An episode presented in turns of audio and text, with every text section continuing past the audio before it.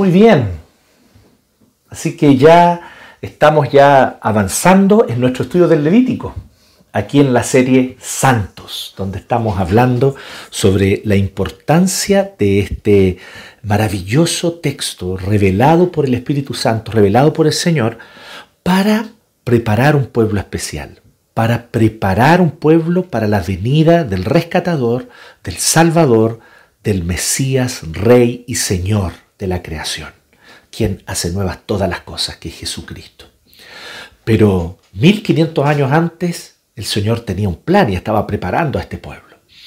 El Levítico, como decíamos, es el centro del Pentateuco.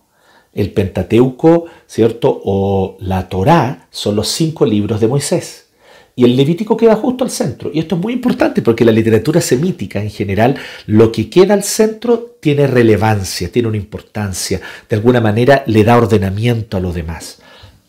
Así que aquí lo que nosotros encontramos es que el Levítico está justo al medio. Tenemos Génesis, Éxodo, el Levítico que queda al medio y entonces Números y Deuteronomio. Y el tema del Levítico es cómo el pueblo puede habitar junto con Dios. ¿Cómo es posible que el Señor, santo, justo, implacable en su justicia, habite en medio de un pueblo que es pecador? En un mundo que además está maldito a causa del pecado, en una tierra que está maldecida a causa del pecado. En todo esto nosotros vemos la misericordia del Señor, pero también cómo el Señor revela su justicia, pero revela que Él quiere habitar junto a su pueblo. Él quiere estar con ellos. Por eso Él habita en el tabernáculo, por eso Él pone la casta de sacerdotes y las personas pueden acercarse. Pero hemos visto que el Señor entonces quiere reservar, por así decirlo, este territorio alrededor del tabernáculo. Está allí el tabernáculo donde habita la presencia del Señor y alrededor acampan las tribus de Israel. La idea es que esta misma lógica después ellos la lleven a la tierra prometida cuando se instalen allá que eso lo vamos a ver ya, eh, justamente el Deuteronomio, el último libro de la Torah, termina, ¿cierto?, con el pueblo ya preparado e iniciando la campaña para poder poseer la tierra prometida. Pero mientras tanto ellos están acampando en el desierto. Al centro está el tabernáculo, alrededor acampan las tribus de Israel. Y todo este territorio se busca que allí pueda haber vida en abundancia.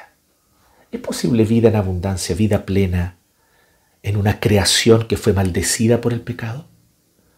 ¿Entre seres humanos todos pecadores y todas pecadoras? ¿Todas culpables por su pecado, su negligencia, su transgresión y rebeldía contra el Señor? Todos culpables por su transgresión y rebeldía contra Dios. ¿Es posible? El Señor dice, sí, es posible. Yo vengo a habitar en medio de este pueblo, que es un pueblo pecador, pero yo vengo para justamente limpiarlos, purificarlos y enseñarles a vivir en un mundo caído, donde la tierra está maldecida, por lo tanto hay enfermedad, hay muerte, hay contagios que puedan ser fatales, pero yo los estoy preservando para que este pueblo pueda entonces preservarse como un pueblo distinto, con un sello y una identidad distintiva en medio de todas las demás naciones de la antigüedad, porque de este pueblo vendrá el Mesías, vendrá el rescatador, vendrá el Salvador. Así que hemos visto la importancia del Levítico como centro de la Torá, como centro del Pentateuco. Ahora entonces vamos a ver el día de la expiación. Es la gran ceremonia. Para muchos incluso hasta el día de hoy dicen, es la fiesta, la festividad más importante de los judíos. El día de la expiación o Yom Kippur. El día de la expiación. ¿Y qué es lo que ocurre en el día de la expiación? En el día de la expiación, lo que nosotros vemos es que el centro del Levítico está aquí, justamente. Entonces, el Levítico es el centro de la Torah. El día de la expiación es el centro del Levítico. Aquí está el centro, aquí está el centro ordenador que le da orden y lógica a todo lo demás. Una gloriosa y maravillosa manifestación de cómo la gracia y la misericordia de Dios son intencionales y de cómo Dios hace todo el esfuerzo para acercarse a nosotros. Cómo por lo tanto esta maravillosa buena noticia es ya proclamada con claridad en el Levítico. No se trata de los esfuerzos de los israelitas para llegar a Dios. Se trata del esfuerzo de Dios para acercarse a los israelitas. Se trata del costo que Dios paga para habitar cerca de ellos. Se trata de cómo el Señor toma la iniciativa y se acerca a personas rebeldes, ingratas, transgresoras, como eres tú, mi querida hermana, como eres tú, mi querido hermano. Así que en este sentido nosotros vemos, por lo tanto, que este día de la expiación está aquí como central. Ya leímos Levítico 16, del 1 al 19. Aquellos que nos acompañan y que tal vez estén escuchando este mensaje lo van a escuchar después, ¿cierto?, por el podcast. Este es un buen momento para que pausen y se vayan a escuchar, ¿cierto?, eh, eh, eh, o a leer Levítico 16 para que así lo tengan claro y luego entonces puedan volver a seguir escuchando el mensaje. Pero aquí en Levítico 16, del 1 al 19, vamos hoy día a explorar la primera parte de este día. Era un día lleno de varios rituales. Era un día muy especial, era un día muy solemne. Todo el pueblo detenía todo lo que tenían que hacer y entonces se reunían. Hasta el día de hoy el judaísmo hace eso. No sé si alguno de ustedes se ha fijado cuando de repente uno ve, oh sorpresa, porque eso casi nunca pasa, ¿cierto? El replay cerrado, ¿cierto? Y uno dice, oye, el replay está cerrado. Bueno, los dueños son judíos y ellos entonces lo cierran el Yom Kippur, ¿sí? Entonces uno va y dice, oye, pero ¿cómo está cerrado justo hoy día? ¿A raíz de qué? Yom Kippur. Entonces tú vas a ver que las tiendas cuyos dueños son judíos ese día las cierran, no importa el día de la semana que caiga, ellos entonces cierran y celebran el Yom Kippur. Evidentemente no lo pueden hacer como está aquí, no hay un templo, no hay altar. El único templo válido para los judíos es el templo que se construye en Jerusalén, donde ustedes saben que no se puede construir. Así que ellos eh, hacen una serie de rituales y liturgias y ceremonias que de alguna manera recuerdan lo que eran estos rituales, pero no hacen estos rituales el día de hoy. Ahora, ¿qué es lo interesante que nosotros podemos ver aquí? Que el centro es, es este, la expiación. Dios expía, limpia, purifica al pueblo de todas sus impurezas. Hasta aquí hemos visto todo tipo de impurezas algunas que son de orden moral y espiritual bastante graves, ¿cierto? Que tienen que, ver, que tienen que ver con lo pecaminoso, y otras que incluso son bastante naturales y que el mismo texto del Levítico los trata así. ¿cierto? Impurezas que, por ejemplo, para las cuales Dios no exigía ni demandaba que hubiese un sacrificio expiatorio, ¿cierto? Pero que eran impurezas en el sentido higiénico, ¿cierto? Como por ejemplo las secreciones naturales del cuerpo, eh, el flujo menstrual. Bueno, tiene que lavarse, limpiarse con agua, es una impureza natural, no es una impureza, ¿cierto?, eh, eh, pecaminosa, pero debe limpiarse. Pero también en todo esto nosotros vemos, ojo con el mundo donde estamos viviendo. Estamos habitando un mundo donde la enfermedad es tan fácil, donde la falta de higiene puede traer enfermedades que se pueden contagiar y propagar con mucha facilidad y entonces muchos pueden terminar muriendo. Habitamos un mundo afectado por la caída. Y la enfermedad es evidencia de esa caída. Por lo tanto, mantengan su cuerpo limpio, porque si no, se pueden enfermar. Mantengan sus partes íntimas limpias, ¿cierto? Porque si no, evidentemente pueden entonces eh, eh, surgir infecciones. Así que hay que cuidarse, cuide su ropa, lávela. Todo eso hemos visto hasta acá. Hemos visto que el Señor está diciendo, es muy importante que aquí para que este sea un territorio donde haya vida en abundancia al centro del tabernáculo, alrededor de las tribus de Israel, y que este territorio sea un círculo de vida plena y vida en abundancia dentro de lo posible en un mundo caído, para que pueda ser así, entonces ustedes deben seguir estas leyes. Pero ¿pueden todos seguir estas leyes todo el tiempo? Levítico 16, el Yom Kippur está allí para decirnos un categórico no. No es posible obedecer todas las leyes todo el tiempo.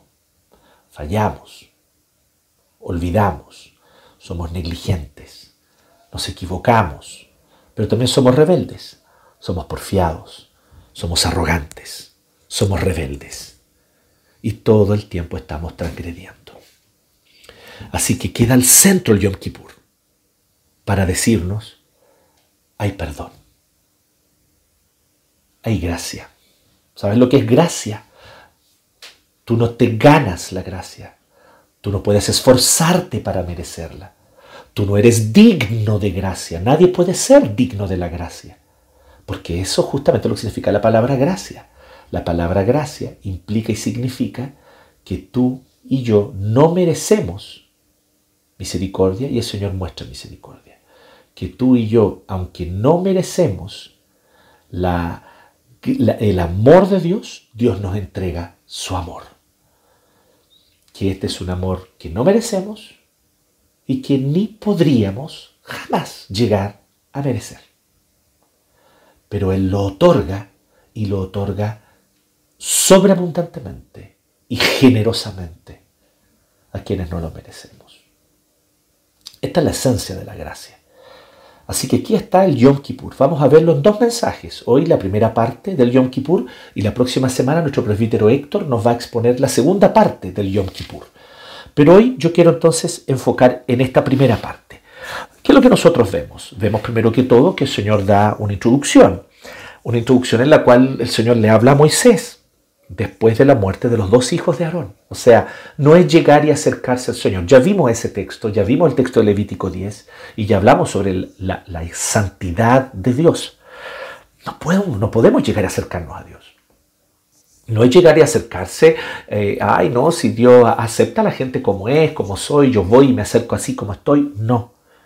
Porque recuerden, Nadab y Abiú, hijos de Aarón, murieron allí en la presencia del Señor porque se acercaron imprudentemente al Señor. Así que él dice, el Señor le dice a Moisés, dile a tu hermano Aarón que no entre a cualquier hora en la parte del santuario que está detrás de la cortina. Es más, ni siquiera puede entrar todos los días delante del propiciatorio. El propiciatorio es la tapa del arca del pacto. No puede acercarse allí, esa parte que está en la cortina, la parte más íntima dentro del tabernáculo. Entonces dice, no puede, solamente puede acercarse allí una vez al año. Eso es lo que le va a decir no sea que muera cuando yo aparezca en la nube por encima del propiciatorio. La santidad de Dios es implacable. Su santidad se irradia. Y donde está la presencia de Dios de manera palpable, visible, donde se manifiesta esta presencia de Dios, allí el juicio y el fuego severo de la justicia perfecta de Dios consume a todo pecado y a todo pecador. Así es, como un fuego consumidor. Todo pecador es consumido.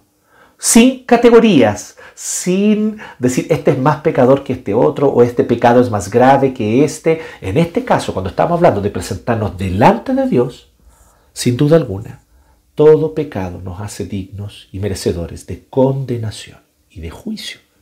Así que el Señor dice, no pueden llegar a acercarse. Entonces hay que prepararse. ¿Cuáles son los preparativos? Pues bien, aquí están los preparativos del 3 al 5. Aarón deberá entrar en el santuario y le dice que prepare un novillo para el sacrificio expiatorio y un carnero para el holocausto. Recordemos que el holocausto es una especie de ofrenda, ¿cierto? Se quema por completo un animalito como ofrenda. Se degüella, se derrama su sangre y se quema entero en el altar. Es una manera de ofrendar. Es una manera de decir, Señor, te agradezco por todo, te agradezco por todo lo que me has dado, te agradezco por tu misericordia con mi vida cada día. Aquí entrego entonces el holocausto, que ya lo vimos en el primer mensaje, hablamos sobre los holocaustos. Pero dice que tiene que llegar un novillo como sacrificio expiatorio. El holocausto, que es un carnero. Pero además dice, se pondrá una túnica sagrada, él se tiene que preparar una túnica sagrada de lino, ropa interior de lino, se ceñirá con la faja de lino, se pondrá la tiara que va aquí arriba de lino. Estas son las vestiduras sagradas que se pondrá después de haberse bañado con agua. Se lava, totalmente higienizado, totalmente bañado, bien limpio. Se pone esta ropa especial con la cual él no se presenta como sí mismo. Él no es, hola, soy Aarón. No, él es el representante del pueblo. Oh, sí, hola, soy, soy Aarón González, Aarón, Aarón Castro tenemos nosotros en nuestra iglesia, ¿cierto? soy, soy Aarón da Silva. No, no, él se presenta no como Aarón Muñoz, no, él se presenta como soy un representante de todo Israel que está afuera del tabernáculo esperando mientras él va a ingresar a entregar la sangre. Y vamos a ver eso en un ratito. Pero él entonces tiene que vestirse, cubrirse, él está literalmente investido de algo que es distinto a él, pero superior a él. él está investido de este deber de ser el sumo sacerdote. De la comunidad de los israelitas, Aarón tomará dos machos cabríos además, para el sacrificio expiatorio. Y nuevamente un carnero para el holocausto. Entonces, hay carneros que son simples ofrendas que se queman por completo en el altar, pero animales expiatorios son tres. Entonces dejemos aparte los carneros, que son dos, son en total cinco animales. Entonces ya tenemos los carneros para el holocausto, son dos, ¿cierto? Entonces uno por él y uno por todo el pueblo. Es una ofrenda de agradecimiento que se quema por completo en el altar. Ahí dos animales. Nos quedan los otros tres. ¿Cuáles son los otros tres? Un novillo que va a ser entregado como expiación. O sea, este es el animal que va a pagar la culpa de Aarón y de su familia. Y luego nos quedan dos chivos expiatorios, o dos machos cabríos, perdón. ya me adelanté, le estoy, me estoy adelantando algo con respecto a la próxima semana. Pero son dos machos cabríos. Uno de ellos va a servir como sacrificio expiatorio. Va a ser degollado y su sangre va a ser llevada por el pueblo delante del lugar santísimo, en el lugar santísimo delante de Dios. Y el otro va a ser enviado al desierto para morir en el desierto. Así que estos son los otros tres animales expiatorios. Son tres animales expiatorios. Un novillo por Aarón y su familia, que es degollado y su sangre llevada al altar, perdón, su sangre llevada al lugar santísimo. Un macho cabrío también que es degollado y su sangre llevada al lugar santísimo, y otro macho cabrío que va a ser llevado al desierto. Entonces dice, y los presentará ante el Señor al entrar a la tienda de reunión. Entonces Aarón echará suerte sobre los dos machos cabríos, se va a echar una suerte. ¿Cuál de los dos se va al desierto? Uno va a ser para el Señor y otro para soltarlo en el desierto. Aarón ofrecerá como sacrificio expiatorio el macho cabrío que le tocó al Señor, pero presentará vivo ante el Señor como propiciación el macho cabrío que soltará en el desierto, es decir, lo enviará a Azazel. Azazel era, por así decirlo, un nombre con el cual se, se hablaba de el demonio del desierto. ¿ya? No está refiriéndose literalmente, necesariamente que literalmente exista un demonio en el desierto, ¿sí? aunque algunos dicen que sí puede ser que haya habido y que esté refiriéndose a algún ser espiritual, ¿cierto? Que, que atormenta en el desierto, pero eh, utilizando este lenguaje, tal vez otros intérpretes metafóricamente, se refiere a que va a morir allí atormentado en el desierto, atormentado, ¿cierto? Porque así como los demonios atormentan la vida espiritual de las personas, el desierto atormenta a alguien. Es un frío que hiela en la noche, es un calor que te consume en el día, no hay agua y te mueres de sed, ¿cierto? Bueno, eso va a ocurrir con este macho cabrío. Él va a terminar muriendo en el desierto. Lo va a ver esto, el presbítero Héctor lo va a exponer la próxima semana. Pero hoy entonces yo quisiera que enfoquemos en lo que hace Aarón en el santuario. En lo que Aarón hace en el santuario. Y allí ya leímos luego del 11 al 19 todo el ritual, ¿cierto? No es necesario que yo lo vuelva a leer de nuevo, pero se presenta todo el ritual, ¿cierto? Aarón presenta el novillo como sacrificio por sí mismo, luego entonces eh, presenta el macho cabrío, porque ya se echó suertes, así que hay uno que va a ir al desierto, pero hay otro que va a ser degollado allí en el santuario. Bueno, el macho cabrío para ser degollado en el santuario lo va a entregar y ahí lo vemos eso del 15 hasta el final. De esta manera entonces es expiado el pecado del pueblo con el macho cabrío y con el novillo es expiado el pecado de Aarón y de su familia. De esa manera Aarón no morirá, concluye el verso 13, como ustedes se dieron cuenta. ¿no? Pues bien, en todo este ritual complejo, sanguinario, nosotros podemos hablar de tres cosas que Dios nos entrega. Porque el tema de hoy a todo esto, para los jovencitos que están anotando, no he dicho el título. Y el título ahora sí lo voy a decir para que tomen nota. Dios paga el precio. Dios paga el precio. Es lo que hoy día vamos a ver. Dios paga el precio para el perdón de nuestros pecados. Dios paga el precio para el perdón de nuestros pecados. Esta es la maravillosa noticia. Es el Evangelio, predicado en el Levítico de manera clara. Aquellos, por lo tanto, que hacen una división y dicen que el Antiguo Testamento era la ley, el Nuevo Testamento era la gracia, no han entendido nada de la palabra de Dios y de la Escritura. En realidad es el Evangelio en su forma más pura. Dios paga el precio para el perdón de nuestros pecados. Ese es el título del día de hoy. Y lo que nosotros vamos a ver son tres cosas que Dios nos otorga. Tres cosas que Dios provee, pero que son fundamentales para que pueda haber este perdón de pecados. Tres cosas. Y la primera de ellas es que Dios provee un santuario. Esto es lo primero. Dios provee un santuario. No sé si ustedes se fijaron, pero dice así, dice que no cualquiera se puede acercar al santuario. Ok, no en cualquier momento pueden llegar los sacerdotes a ofrecer sacrificio al santuario. Pero hay un santuario. Y para entrar al santuario deberá entrar con, y ahí entonces dice todo lo que tiene que llevar, novillo, también un carnero para el holocausto, dos machos cabríos y un carnero para el holocausto a nombre del pueblo. Eso es lo que tiene que presentar y solamente una vez al año podrá ingresar hasta el lugar santísimo. Dice además, él deberá vestirse así, ropa interior, ropa por encima, todo eso. Se ceñirá de esta manera, las vestiduras que se pondrá después de haberse bañado con agua, tiene que prepararse. Todo esto para que pueda entrar. Pero entonces dice que de esta manera lo que va a hacer el Señor literalmente, y no sé si ustedes se fijaron esto, pero dice que el altar quedará purificado y que todo este lugar, este, este, este, este centro de donde está el pueblo de Israel acampa alrededor, que es este sector del santuario, quedará santificado, quedará limpiado, quedará purificado. Este punto es muy importante. Dios está preocupado de que su santuario esté limpio, esté limpio espiritualmente, esté limpio del pecado, de la culpa.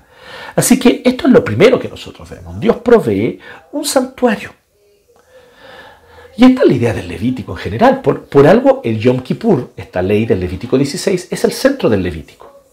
Porque efectivamente Dios quiere habitar con su pueblo y Dios se propuso habitar con su pueblo y se instala allí en el tabernáculo para poder tener comunión con el pueblo que acampa alrededor. Pero para eso Dios provee un santuario. Este es el centro del Levítico. Y el Levítico es el centro del Pentateuco. ¿Cómo comienza el Pentateuco, la Torá?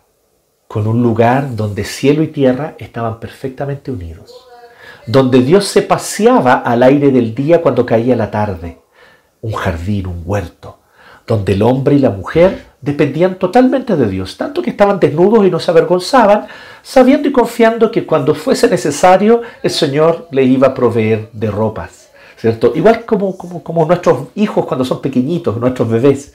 Ellos no se ponen a pensar, oh, necesito ropa. cuando son bebés somos nosotros, los padres los que los vestimos. Somos nosotros los que decimos, ah, chuta, hoy día hace más frío y le ponemos un chalequito. No es que el niño diga cuando es un bebé, ¿no? Eh, oye, eh, papá, necesito un chaleco, ¿cierto? Un, bebé de tres meses, de seis meses no te dice eso, eh, ni, ni percibe esa necesidad. Bueno, así también nuestros primeros padres estaban desnudos porque había un clima agradable, había intimidad entre ellos, no habían otros seres humanos, no había necesidad de ropa aún en ese momento. Cuando fuese necesario, Dios los iba a vestir. ¿Qué es lo que está mostrando eso? Dependencia total, absoluta de Dios, un lugar donde el cielo y la tierra se encontraban. Y donde también, por lo tanto, dicen algunos intérpretes escriturales, al parecer era normal que seres sobrenaturales y angelicales anduvieran por allí. Entonces, el, el ser humano en este huerto, en este jardín, pleno de abundancia, con frutos, disfrutando de su comunión con los animales, cuidando la creación, disfrutando su comunión unos con otros. Todas las tardes con el aire del día el Señor se paseaba en el huerto para conversar con ellos, para hablar con ellos.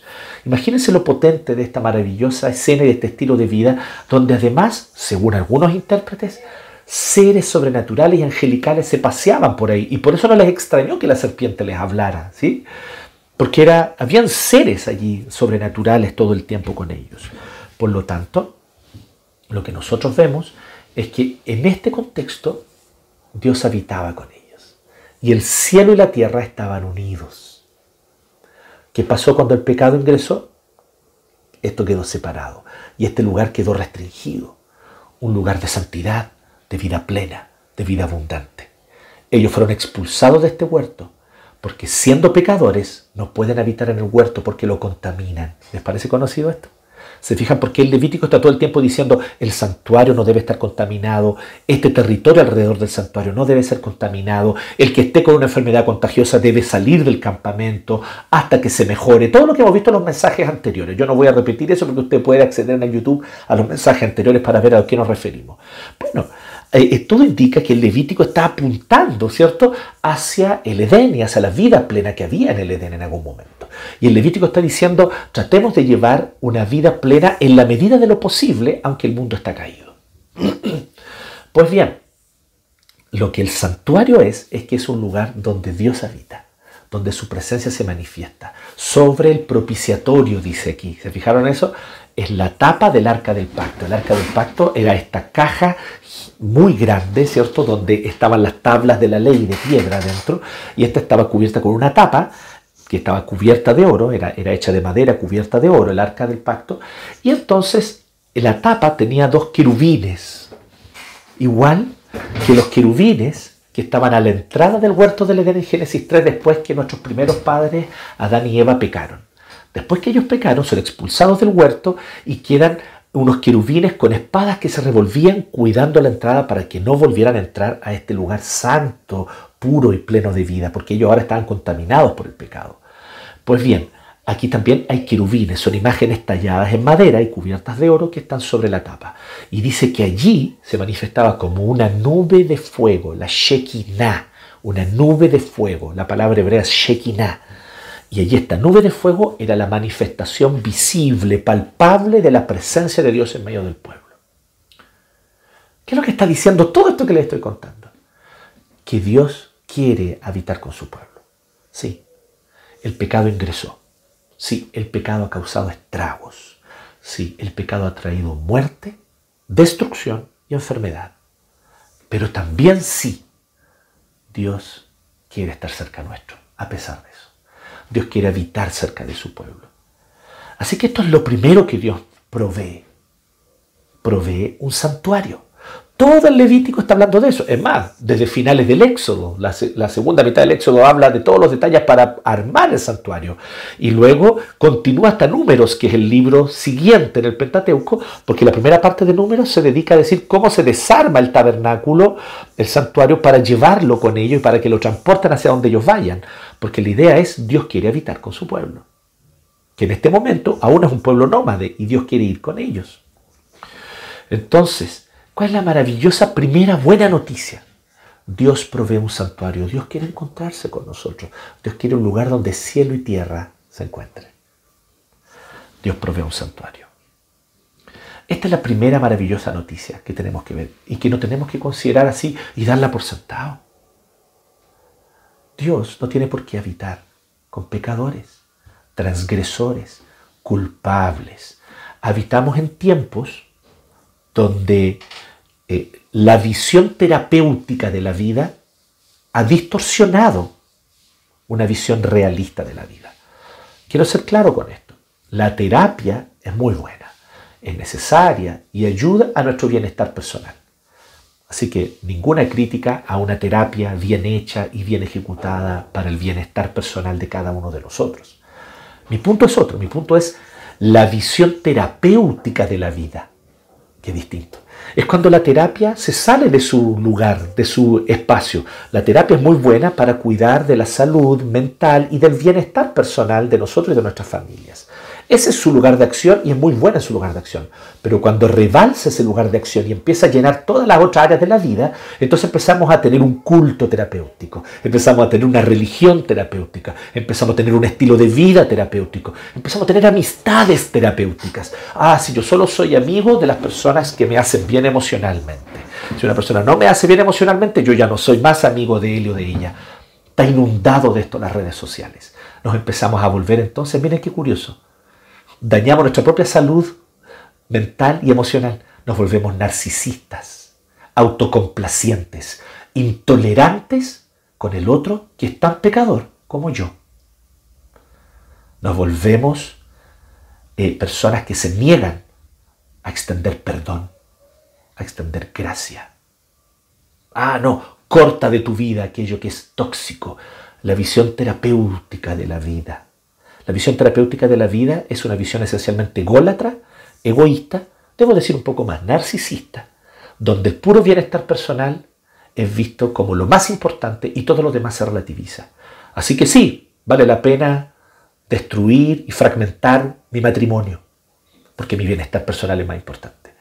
Vale la pena abandonar y descuidar a mis hijos, porque mi bienestar personal es más importante. Sí, vale la pena abandonar y descuidar a mis amigos, porque mi bienestar individual es más importante. Sí, vale la pena descuidar la creación, descuidar el cuidado del medio ambiente, valga la redundancia. ¿Por qué? Porque mi bienestar personal es más importante y yo quiero consumir. Entonces, esta es la visión terapéutica de la vida, dañina. Finalmente, miren qué contradictorio, miren qué paradoja, termina siendo súper tóxica y dañando toda nuestra salud mental, emocional. Entonces sí, la terapia, muy buena cuando está restringida a su ámbito, pero se vuelve mala cuando se sale de su ámbito y empieza a dominar otras áreas que no son su área. Pues bien, en una visión terapéutica de la vida, nosotros lamentablemente perdemos de vista esto que nosotros estamos hablando, la importancia de poder habitar cerca de Dios, de poder habitar con Dios, de poder ser confrontados con Él y con su santidad, de que el Señor nos diga, hey, estás impuro, limpia tu vida, hey, has pecado, arrepiéntete, de que el Señor nos diga, sí, esto es culpa tuya, sí, esto es responsabilidad tuya. Sí, deja de responsabilizar a los demás, deja de responsabilizar a la sociedad, deja de responsabilizar al sistema neoliberal, deja de responsabilizar a los políticos, deja de responsabilizar a los papás, a las mamás, a los demás, a la gente que votó porque votó porque no deberían votar. Deja de responsabilizar a los demás. Hazte tú cargo de tu propia responsabilidad y de tu vida delante del Señor. Eres pecador, eres culpable y debes pasar por el amargo y doloroso momento de reconocer tu pecado y de arrepentirte. Porque no hay verdadera sanidad fuera de eso. Entonces aquí es donde viene lo interesante. El santuario es este espacio donde Dios se encuentra con nosotros. Pero en un mundo pecador, siendo nosotros pecadores, en un mundo de pecadores y en un mundo dañado, en una tierra maldecida por el pecado, esto significa que va a haber una incomodidad en acercarnos a Dios. Pero el Señor nos invita a acercarnos a Él igual. Dios provee un santuario. Dios provee un espacio donde podamos encontrarnos con Él y confrontarnos y contrastar su santidad gloriosa con nuestra pecaminosidad ingrata. Ay, que eso es incómodo. No, yo solo estoy preocupado de mi bienestar personal. No, no. Por un momento deja tu bienestar a un lado y enfréntate al dolor de reconocer que eres pecadora. Enfréntate al dolor de reconocer que eres pecador. Solo allí encontrarás verdadera redención. Solo así. Así que necesitamos este santuario, este espacio donde encontrarnos con Dios. En segundo lugar, Dios provee un mediador. Lo acabamos de decir, no necesito tal vez ahondar mucho. Aarón no se presenta como Aarón. Aarón no se presenta como, hola, sí, soy Aarón. No, él se presenta delante de Dios como vestido, en la cabeza, su ropa interior, su ropa que está usando encima, todo está una, está diciendo una cosa. No, en este momento yo no me presento aquí como Aarón, me, me presento como representante de todo un pueblo que está fuera del tabernáculo esperando esperando, de pie, con sus niños, esperando. Mientras todo este ritual sangriento se desarrollaba allí, el pueblo miraba, oraba y clamaba, Señor, ten misericordia. Señor, ten misericordia. Señor, ten piedad y perdónanos. Tal vez cantaban salmos de arrepentimiento, salmos de contrición. Mientras esperaban que el sacerdote hiciera toda esta labor porque no era él que se presentaba como persona individual, él se presentaba como representante de todo el pueblo. Y él tenía que hacer este sacrificio. Y solo él podía degollar, y solo él podía echar suertes y separar el macho cabrío para el desierto, el macho cabrío que era degollado. Solo él hacía esto. En este caso Aarón. Y después de Aarón, de aquí en adelante, sus hijos y sus descendientes. Entonces, ¿de qué estamos hablando? Estamos hablando de un mediador. Esto es lo segundo que Dios provee. Primero Dios provee un santuario, un lugar, un espacio donde encontrarnos con Él. En segundo lugar, Dios provee un mediador. Alguien que represente al pueblo delante de Dios, pero también haga otra cosa. represente a Dios delante del pueblo. Porque ¿qué ocurría? No sé si ustedes se acuerdan cuando fueron consagrados los sacerdotes. Lo predicó nuestro seminarista Luis Serrano hace algunas semanas atrás. Cuando fueron los sacerdotes consagrados, Aarón y su familia y sus hijos, dice que ellos salieron del santuario y levantaron las manos y bendijeron al pueblo. Y atrás de ellos, sus espaldas, se manifestó el fuego de la presencia de Dios, y ese fuego salió, incendió el altar, y encendió el altar y consumió el holocausto, como una demostración sobrenatural de que Dios se agradaba de estos sacerdotes. Pero también para decirle al pueblo, yo estoy con ustedes, y el pueblo vio la gloria de Dios. Pues bien, cuando el sacerdote, después de entregar la sangre del novillo por él y por su familia dentro del, del santuario, en el lugar íntimo, el lugar santísimo. Luego volvía, degollaba el macho cabrío y llevaba esa sangre y ahora hacía expiación por el pueblo y llevaba esa sangre hasta el lugar santísimo por el pueblo, porque lo que él hacía era tomar esa sangre, entraba detrás de la cortina, allí estaba el arca del pacto, esta arca hecha de madera y bañada en oro, y él venía y aspergía sangre. Yo no sé cuántos ustedes vieron esta, esta película, ¿cierto?, de Indiana Jones y el arca perdida, donde justamente trata del arca del pacto, ¿no? Y uno ve el arca brillosita, brillante, de oro, ¿cierto? Y uno dice, wow, impresionante, ¿cierto? Bueno, muy probablemente el arca no era así. El arca estaba toda salpicada de sangre. Sangre de novillo y sangre de macho cabrío. Salpicada, porque todos los años, una vez al año, tenía que ir el sacerdote y aspergir y de esta manera entonces santificar ese lugar y de alguna manera delante de la presencia de Dios decir, aquí hay sangre derramada, hemos pecado, el, el alma que pecare, esa morirá, la paga del pecado es muerte, sin embargo aquí está, un, hay muerte, alguien murió, alguien fue degollado allá afuera para pagar por nuestro pecado. Y entonces el mediador tenía que hacer esa labor. No podía ir cualquiera. Esto es lo segundo que Dios provee un mediador. Entonces, después de que salieron de allí, y el pueblo los veía salir, oh, respiraban aliviados, decían, no fue consumido como Nadab y Abiú, que fueron consumidos delante del Señor, no fue consumido. Significa que el Señor aceptó la sangre del macho cabrío, el Señor aceptó la sangre del sacrificio expiatorio, hemos sido perdonados. Y ahora entonces los salmos que eran de contrición ya cambian, empiezan a cantar salmos de alabanza. Gracias Señor, gracias Jehová, gracias por tu perdón, gracias por santificarnos, gracias por limpiarnos, gracias por tu misericordia. Y habían ahora salmos de alabanza y de alegría delante de Dios, porque Él los había perdonado, había aceptado la sangre del sacrificio expiatorio. Esto entonces hacía que Aarón como mediador ahora fuese un representante de Dios al salir del santuario al salir del tabernáculo y el pueblo verlo, estaba proclamando con ese solo hecho de salir de allí una buena noticia. Y salía y decía, el Señor ha aceptado la sangre del macho cabrío, el Señor ha aceptado el sacrificio expiatorio, alabemos a Dios y Aarón extendía sus manos y bendecía al pueblo y el pueblo se alegraba. Él traía buenas noticias de parte de Dios. Entonces Aarón no solamente era representante del pueblo delante de Dios, también, especialmente al salir del tabernáculo, era un representante de Dios delante del pueblo para comunicarles buenas noticias. Mediador, un mediador entre Dios y su pueblo. Dios provee un mediador. En tercer lugar, Dios provee un sustituto. Y esto es toda la idea central del día de la expiación, ¿no? Toda la idea central del Yom Kippur gira en torno a eso a que efectivamente Dios entrega un sustituto, alguien que pueda morir en mi lugar. La paga del pecado es muerte, como decíamos. El alma que pecare, esa morirá. Todas palabras de Dios.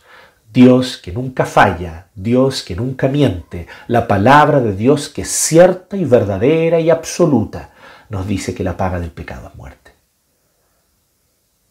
Entonces, ¿cómo hacer para no morir? ¿Cómo hacer para no morir?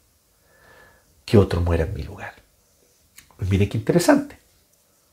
El mediador tiene que entregar un novillo por él y por su familia. Este mediador es pecador. Este mediador también es culpable, pero necesita primero limpiarse y prepararse para luego, porque primero es su ofrenda suya y por su familia. ¿Por qué es importante esto? Porque primero él tiene que quedar limpio. Por eso dice que él hace todo eso del 11 al 14, es todo el ritual para él, Aarón y su familia ser perdonados. ¿Y cómo termina el 13? De esa manera Aarón no morirá. De esta manera Aarón no morirá. Es muy importante esto. Ahora entonces, que Aarón ya entregó y ahora él está habilitado como mediador, viene entonces el macho cabrío en favor del pueblo, dice el 15, y llevará su sangre detrás de la cortina y hará con esa sangre lo mismo que hizo con el novillo, la rociará sobre y delante del propiciatorio, esta tapa que tenía unos ángeles tallados cubiertos de oro. Allí derramará la sangre, la aspergirá hacía la propiciación por el santuario para purificarlo de las impurezas y transgresiones de los israelitas, cualesquiera que hayan sido sus pecados, cualesquiera que hayan sido sus pecados. Hay perdón, hay gracia, porque alguien murió en tu lugar. Esa es la maravillosa noticia. Eso es lo que este macho cabrío representaba para el pueblo, o este novillo para Aarón. Alguien que muere en mi lugar. Su sangre es derramada y esta sangre como testigo es llevada delante del Señor y puesta ya sobre el arca del propiciatorio diciendo, alguien ya fue degollado afuera, alguien murió, sí. La paga del pecado es muerte y por eso traemos la sangre de alguien que murió por todos nuestros pecados. Esto no habría sido posible si Dios no lo hubiese provisto. Si se le hubiese ocurrido a alguien del pueblo, ya lo vimos, Dios no acepta adoración inventada por nosotros. Esto Dios no lo habría aceptado. ¿Por qué Dios lo acepta? Porque Dios lo ordena. Dios acepta lo que Él ordena. Así de soberano es nuestro Dios. Así de soberano es nuestro Dios. Dios solo acepta lo que Él ordena. Así que lo que hace con esto es entregar entonces la sangre de alguien que murió Así que luego Aarón saldrá para hacer propiciación por el altar que está delante del Señor, tomará sangre del novillo y del macho cabrío, la untará sobre cada uno de los cuernos del altar. También hay que purificar el altar, que esto está fuera de la tienda, estaba en el patio del santuario, donde allí estaba el fuego constante quemando. Bueno, allí tiene que entonces purificar también. La untará sobre cada uno de los cuernos, que son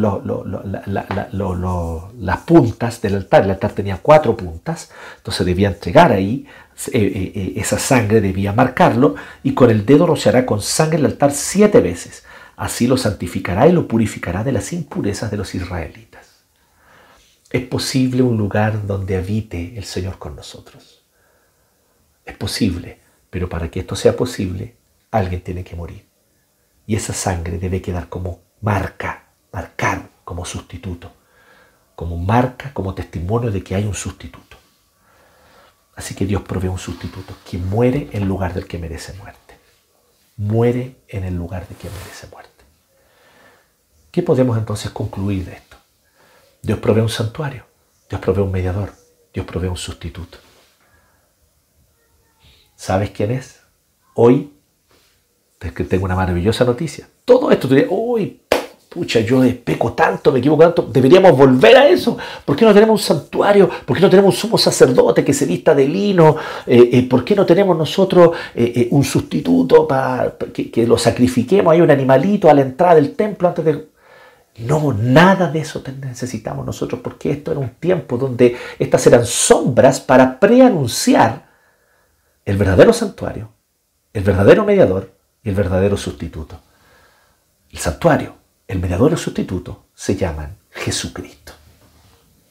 Juan 1.14 nos dice que Él, el Verbo, el Hijo de Dios, el Dios eterno, por medio de quien todas las cosas fueron creadas, se hizo carne, o sea, asumió cuerpo, huesos, músculos como nosotros, naturaleza humana, y Él entonces vino y habitó entre nosotros. Y cuando dice habitó entre nosotros, lo que está diciendo literalmente en el griego es armó su tabernáculo entre nosotros. Armó el tabernáculo para habitar con nosotros. Jesucristo es el santuario de Dios. Él en forma humana, Él con su naturaleza humana, siendo verdadero hombre, anduvo, caminó, comió, se cansó, durmió, conversó, pero también enseñó, sanó, proclamó buenas nuevas. Es Dios con nosotros, Emanuel, Dios con nosotros porque su presencia verdaderamente está entre nosotros, verdaderamente habitó entre nosotros. Él es el santuario, Entonces todo el que se acerca a Jesús se acerca a Dios. Todo el que quiera conocer a Dios solo podrá conocerlo mediante Jesucristo. Ah, voy a subir a la montaña, a la cordillera para contemplar a Dios en la naturaleza. Sí, podrás ver las obras de Dios, pero no a Dios. Y te deleitarás en ver cómo esas obras reflejan la gloria de Dios, pero no son Dios. Y tú dirás, no, es que yo voy a meditar entonces para encontrar ese silencio, esa paz interior. Oh, pues bien, vas a encontrar entonces dentro tuyo tal vez un lugar de silencio interior, pero eso no es Dios y no es Dios el que habita allí. Dios no es el que se manifiesta allí. En el silencio de tu corazón podrás encontrar tal vez una manifestación, algo indirecto con respecto a esa paz que Dios pueda dar, pero no es Dios. ¿Quieres acercarte a Dios? ¿Quieres saber quién es Dios? Conoce a Jesucristo. Jesús es Dios. El Dios único, eterno, verdadero, creador de todo lo que existe, Jehová, ese es Jesucristo. Por lo tanto, Él habita entre nosotros, habita con nosotros, viene a vivir entre nosotros.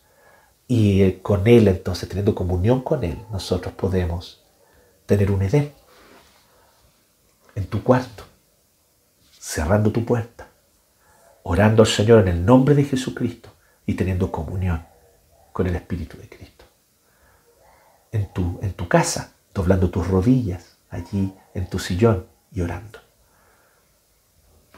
Él es nuestro santuario. Él es nuestro mediador. No hay otro mediador entre Dios y los hombres sino Jesucristo. Es explícita la Biblia. Solo Jesucristo es el único mediador entre Dios y los hombres. Hoy no hay más otro mediador. Hoy necesitamos otro sumo sacerdote.